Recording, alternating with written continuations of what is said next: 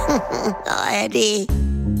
Frühstück bei Stefanie. Es ist ja, wie es ist. Und das sind ihre Gäste. Herr Ahlers, Ja, das tut dir nichts zu sagen. Udo Ja, das kann's haben. und Opa Gerke. Steffi, machst mir Mettbrötchen? Nee, muss ich jetzt schmieren. Du Gleich, man hört zuletzt so viel von dieser Frauenquote. Was ist da jetzt eigentlich Sache?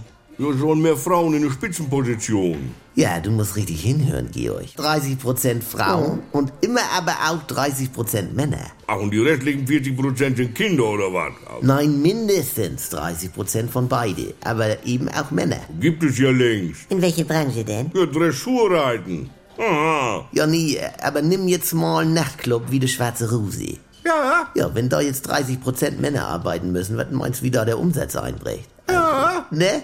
Sag mal, Leute, geht's noch? Es geht um Führungspositionen in den oberen Etagen. wieso? Das sind doch nur Weiber in der ersten Etage. Franz, darum geht es nicht. Ja, er spricht doch von der schwarzen Rose. Ihr glaubt wohl, ich bin ganz taub, oder was?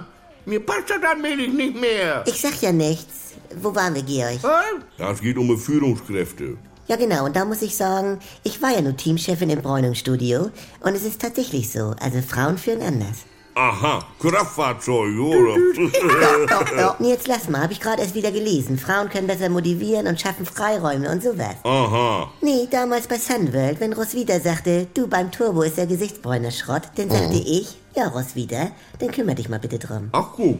Ja, und so hatte sie denn auch ihren Bereich, weißt wie ich meine, ne? Ja, aber sowas kannst du ja auch nicht erzwingen. Du musst es nur riegeln. Ah. So würde ich es machen. So, wenn jetzt immer, wenn ein Mann aus der Chefetage, so Bankvorstand oder was, in den Knast wandert, dann muss immer eine Frau nachrücken. Ja, und denn? Ja, dann hast du in sechs Jahren über 30% Frauen auf natürlichem Wege. Oh, du, du musst in die Politik. Was macht der Riesel Franz? Ich brauch noch drittes Buch Mose mit neun Buchstaben. Moses 3.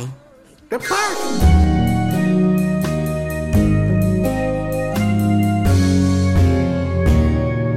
Hallihallo, allein schon. Leute, das gibt was Neues, da könnt ihr vielleicht auch mal reinhören, wenn ihr noch nicht genug gelacht habt.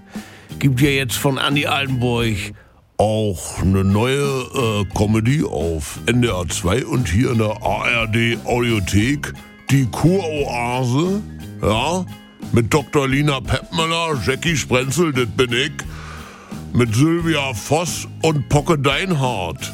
Das ist Life-Coaching, bis der Arzt kommt. Hört mal rein.